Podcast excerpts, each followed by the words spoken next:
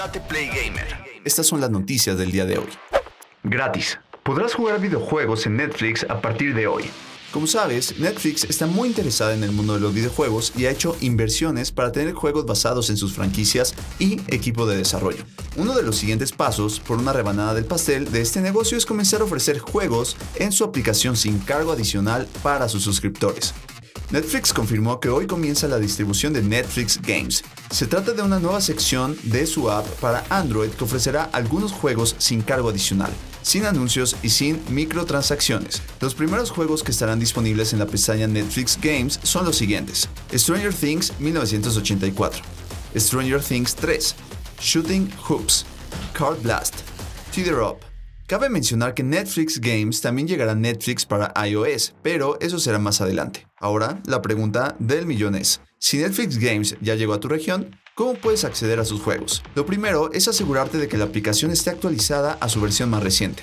Después, basta conseguir los pasos que compartió Netflix. Inicia sesión en la app de Netflix. Busca Netflix Games en la página principal o en la pestaña dedicada. Selecciona el juego que quieres jugar te llevará al App Store de tu dispositivo para descargarlo.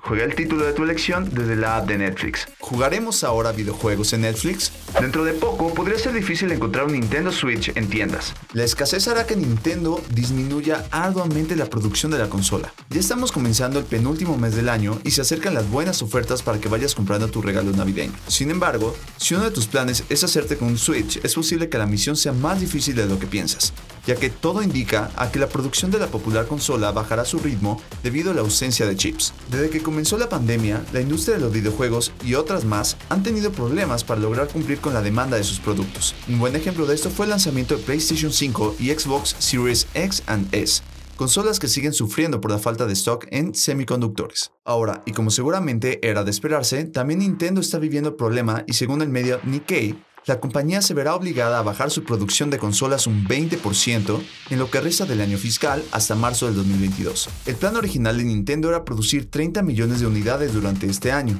algo que no podrá cumplir y se quedará en solo 24 millones. Esto, de acuerdo a datos compartidos por los reconocidos analistas Daniel Ahmad y Takashi Mochitsuki, quienes aseguraron que dicha situación podría afectar a las acciones de la compañía. Debido a la falta de stock de semiconductores y de otros componentes, la industria sigue siendo realmente afectada y se espera que todo se pueda normalizar a finales del 2022 o incluso hasta el 2023. Cabe mencionar que el mismo presidente de Nintendo, Shuntaro Furukawa, declaró anteriormente que la empresa no podría fabricar tantas consolas como quería y ahora estamos viendo sus dichos hacerse realidad. ¿Buscarás un Nintendo Switch durante este fin de año? El juego de Harry Potter de los creadores de Pokémon Go fracasó y cerrará muy pronto. Solo te quedan pocos meses para disfrutar Wizards Unite. Niantic, la compañía encargada de Pokémon Go, salió con Warner Bros. Games San Francisco para crear un juego del universo de Harry Potter. Dicha idea tenía todo para triunfar tanto o más como Pokémon Go, pero la realidad resultó ser diferente. Lo decimos puesto que se acaba de anunciar que el juego cerrará en los próximos meses. Por medio de un comunicado, Niantic y Warner Bros. anunciaron que Harry Potter Wizards Unite llegará a su fin.